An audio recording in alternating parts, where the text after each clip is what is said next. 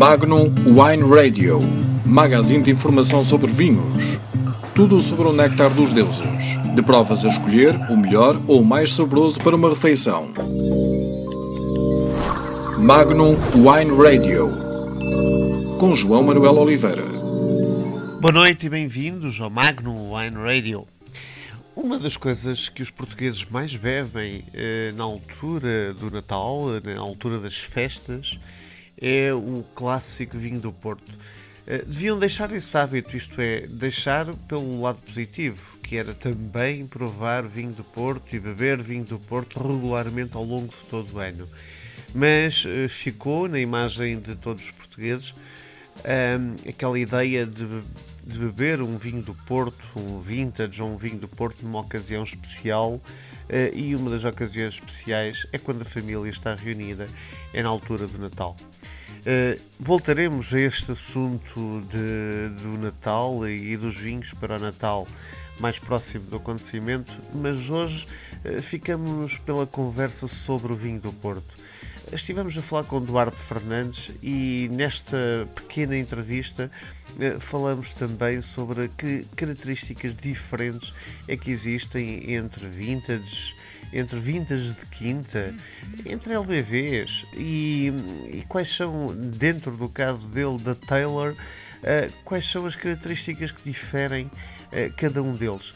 Para o, para o comum dos mortais, normalmente diz: é, é vinho do Porto. E, e, é, e, vocês bebem um reserva, bebem um LBV, ou, ou se tiverem em casa um vintage ou um colheita. É, que há sete estilos diferentes de vinho do Porto.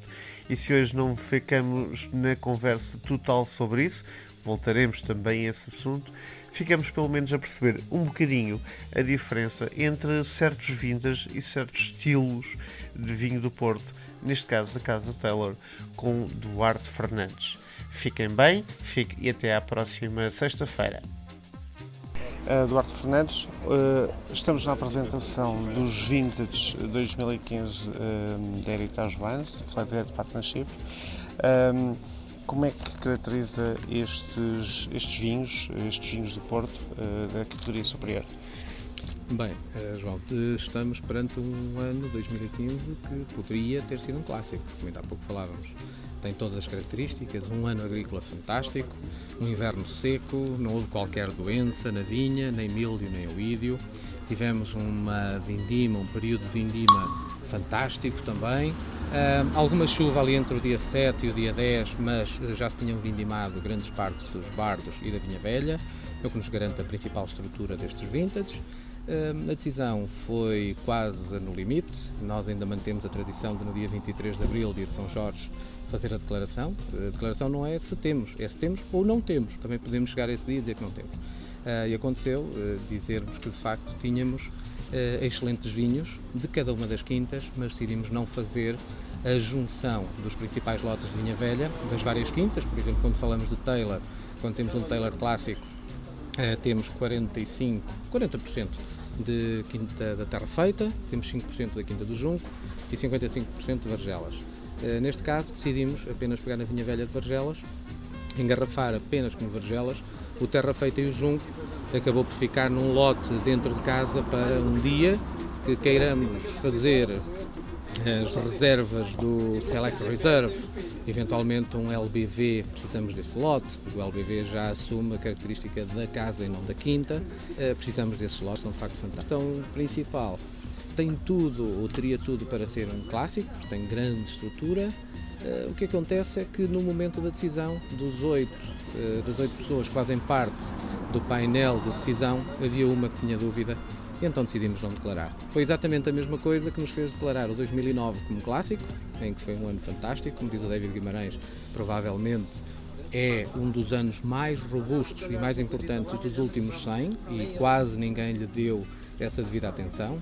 Isto porque nós fizemos a vindima na altura certa Uh, esse 2009 foi exatamente o contrário do 2015. Declarámos clássico quando a maioria das casas não declarou, logo não foi ano clássico. Uma das coisas que se calhar o consumidor uh, não percebe, mesmo nos vintage, é como é que vocês fazem a, a opção que perfil consumidor é que é cada marca da casa? Uhum. Um, a Taylor é a casa mais conceituada nos vinhos a nível mundial. A maioria dos críticos, a parte dos críticos, quando prova os vintage, as colheitas, os anos colheita, portanto, os vintage da, da Taylor, atribui-lhe uma média de pontuações de 98,7 está considerada a casa mais valiosa nesse aspecto e a melhor casa de vinhos do mundo. Estamos à frente de grandes chateaus franceses e só produzimos vinho do Porto. Eh, claramente, com esta noção e com o tipo de vinho, o perfil de vinho que é lançado ao mercado, a Taylor é para aquele conhecedor de grandes vintages eh, que, para além de ter em casa, não esqueçamos o Fonseca, que já vamos falar um bocadinho dele, mas uh, quer ter um, um vintage de expressão internacional. É um perfil muito mais de uh, pimenta negra, com muito mais cacau, e se calhar o consumidor internacional está muito mais apto e conhecedor para este tipo de vinho. Portanto, é esse o nosso target.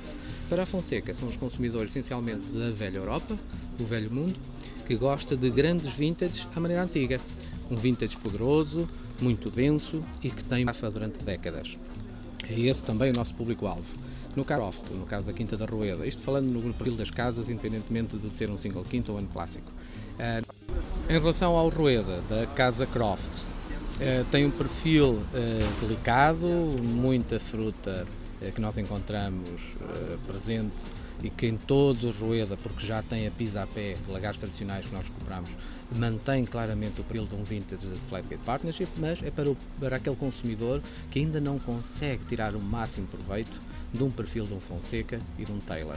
Então inicia com o Croft, inicia com o Rueda e tem um vinho para evoluir claramente durante décadas, mas não temos dúvida que vai adquirir em qualquer garrafeira especializada, eh, em pouco tempo, um Fonseca ou um Taylor.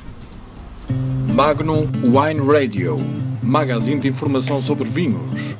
Tudo sobre o néctar dos deuses. De provas a escolher, o melhor ou o mais saboroso para uma refeição. Magnum Wine Radio. Com João Manuel Oliveira.